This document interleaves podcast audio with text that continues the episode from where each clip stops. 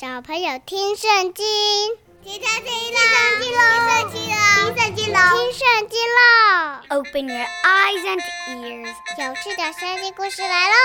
Let's begin。Hi everyone, my name is Teacher Winnie, and welcome back to 小朋友听圣经, where I tell you stories of the Bible, and at the same time, you get to learn a little bit of English.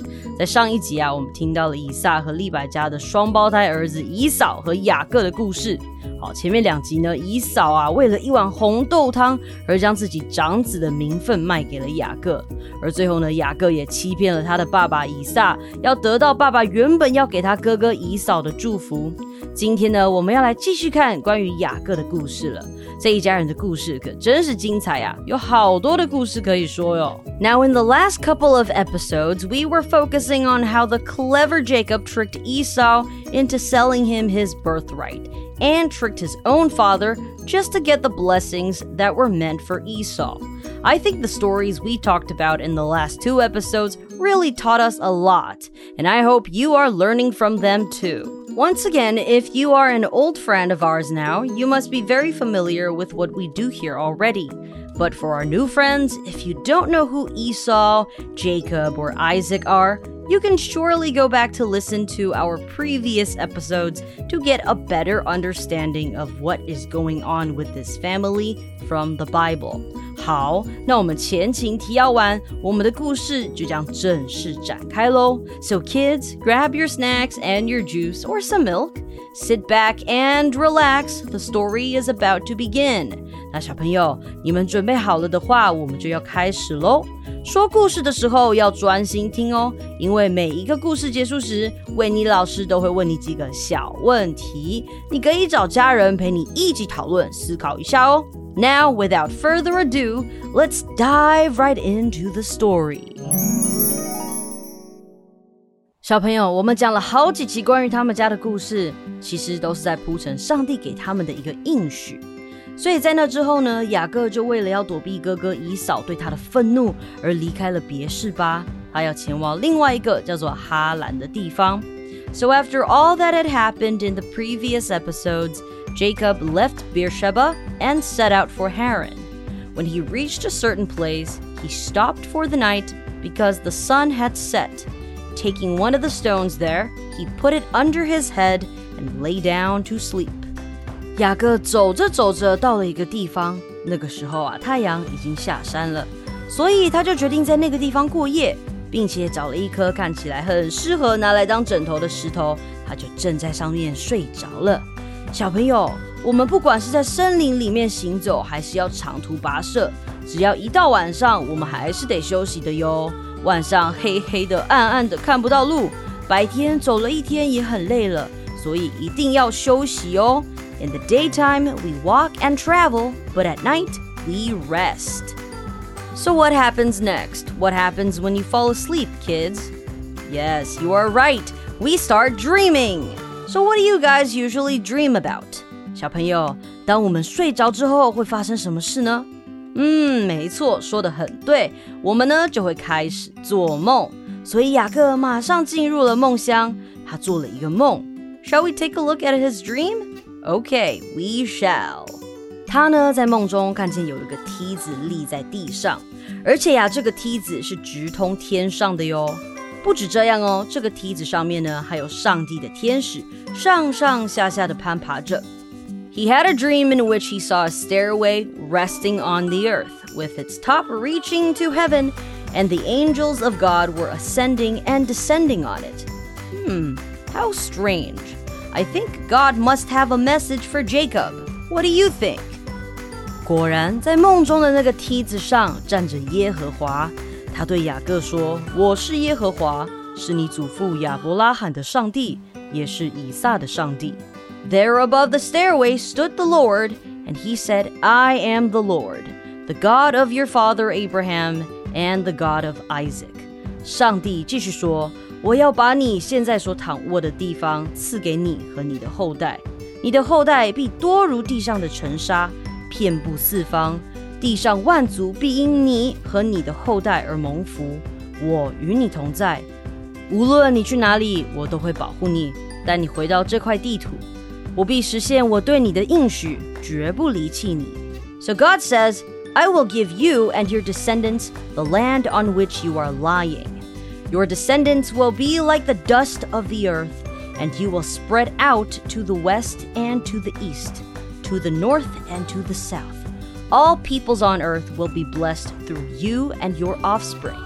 I am with you and will watch over you wherever you go, and I will bring you back to this land. I will not leave you until I have done what I have promised you. Wow, kids, I think this promise has been with us throughout the entire story about this family. 这个应许一直跟着亚伯拉罕和他的后代，上帝一直不断的在提醒他，只要是上帝答应的事，他就一定会实现他的应许。因为你看看英文最后一段，他说了什么？他说：“I will not leave you until I have done what I have promised you。”我必实现我对你的应许，绝不离弃你。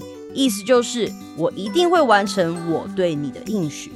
小朋友，你知道吗？其实，在雅各准备离开别是巴前往哈兰的时候啊，他的爸爸以撒就把他叫过去，再给他了一段祝福。他说：“愿全能的上帝赐福给你，使你的子孙众多，成为许多民族。愿上帝把赐给亚伯拉罕的福气赐给你和你的后代，让你承受你寄居之地为产业。” Kids, do you see the connection here? God keeps reminding us throughout the stories about this family that he will keep his promise. Isaac gave his last blessings to Jacob before he left. He said, May God give you the blessing of Abraham, to you and to your seed, so that the land of your wanderings, which God gave to Abraham, may be your heritage. 这就是证明着上帝从来不会忘记他的应许，and He will see it through。这个时候，雅各就睡醒了。他一觉醒来就说：“耶和华居然在这里，我却不知道。” When Jacob awoke from his sleep, he thought, Surely the Lord is in this place, and I was not aware of it. He was afraid and said, How awesome is this place! This is none other than the house of God. This is the gate of heaven. 雅各醒来后啊，他就开始害怕了起来。他对神敬畏的心，让他说出：“这地方何等可畏！这里是上帝的家，通天的大门。” Kids, this dream means something. It means that this land shall be given to Jacob, and it's not just an ordinary land. It's God's land. So he woke up early in the morning and took the stone he had placed under his head and set it up as a pillar and poured oil on top of it. He called that place Bethel. 雅各清早起来，第一件事就是把他所整的那块石头立起来，当成柱子来做记号。他在上面浇上油，为的是要感谢神，也表达他对上帝的敬畏。雅各后来称那个地方为伯特利，这个名字啊是有意义的哟，意思是上帝的家。之后雅各就许愿。如果上帝与我同在，在路上保护我，给我衣物粮食，带领我平安的回到我父亲家，我就一定敬奉耶和华为我的上帝。Then Jacob made a vow, saying, If God will be with me and will watch over me on this journey I'm taking, and will give me food to eat and clothes to wear, so that I return safely to my father's house, then the Lord will be my God. Well, kids, 在中文的圣经里面啊，中文的字它是说许愿，但是在英文的圣经里面呢，我们可以看到它用的是 vow 这个字，比较像是一个誓言，a commitment，a promise。所以呢，我们可以说雅各啊对上帝发了愿，他起了一个誓，说如果上帝与我同在，在路上保护我，给我衣物粮食，并且带领我平安的回到我父亲家，我呢就一定敬奉耶和华为我的上帝。接着啊，雅各又继续说：“我立为柱子的这块石头，必成为上帝的殿。凡是你赐给我的，我必把十分之一献给你。” Then Jacob continues, "The stone that I have set up as a pillar will be God's house, and of all that you give me, I will give you a tenth." 上帝的殿就好像是现在啊，我们的教会。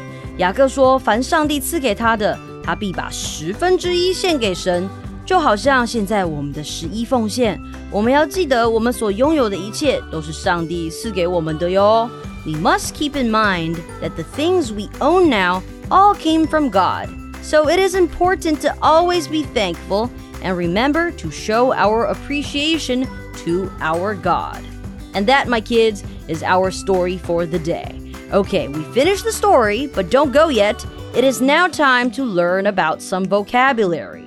好，那让我们一起先来复习一下今天故事里有讲到的英文单字，好吗？我们一起来学习哦。那听完今天有提到的单字以后呢，维尼老师会给你们几个可以思考的小问题，你就可以跟爸爸妈妈或是家人一起来讨论喽。哦。对了，我们在复习今天要用到的单字时，维尼老师也会再跟大家小小的复习一下今天的故事哟，所以一定要仔细听哟。All right, let's check out our vocabulary. So the first word is previous. Previous 这个啊，其实我好像每次都有讲到，只是我想说今天我们再拿出来复习一次好了。Previous 呢就是以前的意思，所以 if I'm talking about previous episodes，那就是前面几集的意思。and then the next word is familiar. Familiar 这是一个形容词，意思是熟悉的。So I said if you're not familiar with the people that we are talking about in the story, then you should go listen to the previous episodes. 我今天呢，在一开始就说，哎，如果你对于我们今天讲到的这些人物啊，没有很熟悉的话，那你就可以先去听听看 previous episodes，我们前面的几集，这样你才比较知道我们在讲什么哟。 And then the next word is surely. Surely, surely 就是当然的意思。比如说，你问妈妈：“哎，妈妈，我可不可以去玩溜滑梯啊？”那妈妈就会跟你说：“You can surely go。”你当然可以去玩溜滑梯啊。Okay, and the next word is stone. Stone, stone 就是石头的意思。石头，那其实石头还有其他的字，比如说像是 rock。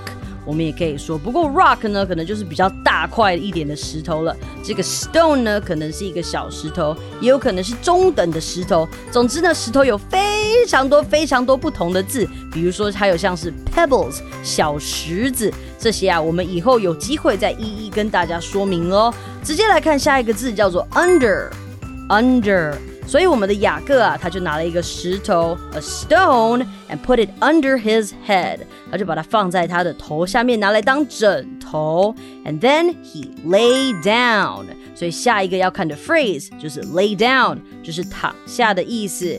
And then lay down，lay down。当你躺下之后，你睡着了，你就会开始做梦。所以下一个字呢，就是 dream，a dream。 This could be a verb or a noun。你可以动词，也可以当一个名词哦。Dream 就是一个梦的意思。And then in the dream，在梦里面，雅各看到了什么？雅各看到了一个梯子通往天堂，a stairway，a stairway。不过呢，这个梯子啊，这个英文这个 stairway 比较像是楼梯那种旋转的楼梯的那种样子。 but 也可以翻成梯子啦。All right, and the next two words we are looking at is ascending and descending. OK，那在那个梯子上啊，雅各看到什么？雅各看到上帝的天使在上上下下，所以呢，上升就是 ascend，下降呢就是 descend，ascending and descending，你就可以这样子记。 All right, and the next word is lying down，其实就跟前面的 lay down 没有什么差别啦。And the next word is spread out，散开、传开，也就是说雅各的后代要向四面八方散开。From the north, actually to the north, to the south, to the west, to the east, it's going to spread out. And the next word is watch over. Actually, this is a phrase, watch over. Watch over 呢就是看顾的意思。所以呢，上帝不是就答应雅各，无论他在哪里，他都会看顾他吗？And the next word is remind. Remind 这个字就是提醒的意思。小朋友，你看看，在我们过去的这几集 episode 里面，上帝是不是一直都在提醒他们？ 他要给他们的应许呢？Right? He keeps reminding them about the promise. And the next word is heritage. Heritage, 遗产. And the next word is pour oil. Pour oil。所以雅各醒了之后呢，他就把他挣的那块石头啊立起来，变成一个柱子，a pillar。这也是下一个单字，a pillar 变成一个柱子。然后啊，他就说这里啊以后要变成上帝的殿，他就在上面浇油，pour oil。所以 pour 呢这个动作啊是倒出来的意思。所以啊，前面在一开始呢，故事开始的时候 Teacher Win 都会跟你说，哎，你可以去倒一杯牛奶来喝，so you can pour some milk。这个字就可以这样子用啦。那再来最后一个字呢，就是 appreciation，appreciation，感谢。要知道，我们的东西，我们现在所拥有的一切东西，都是上帝赐给我们的，所以我们一定要记得要感谢上帝，show God our appreciation.